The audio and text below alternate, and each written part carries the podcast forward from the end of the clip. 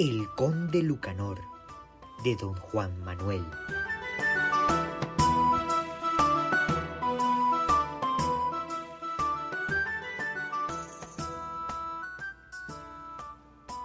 Lo que sucedió a un hombre con las golondrinas y los gorriones.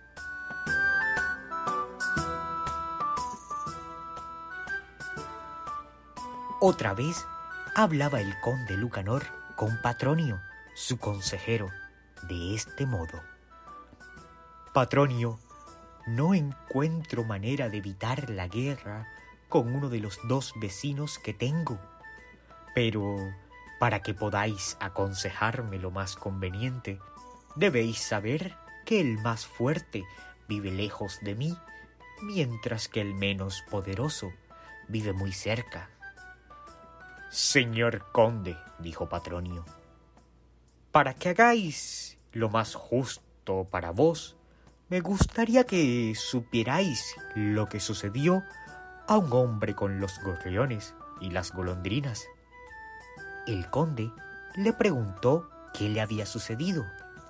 Señor conde, había un hombre muy flaco al que le molestaba mucho el ruido de los pájaros cuando cantan, pues no lo dejaban dormir ni descansar, por lo cual pidió a un amigo suyo un remedio para alejar las golondrinas y los pardales. Le respondió su amigo que el remedio que él sabía solo podría librarle de uno de los dos, o de los gorriones, o de las golondrinas.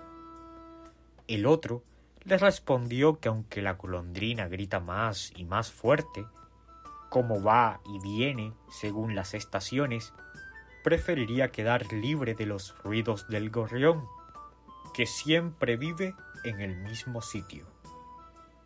Señor conde, os aconsejo que no luchéis primero con el más poderoso, pues vive más lejos, sino con quien vive más cerca de vos, aunque su poder sea más pequeño.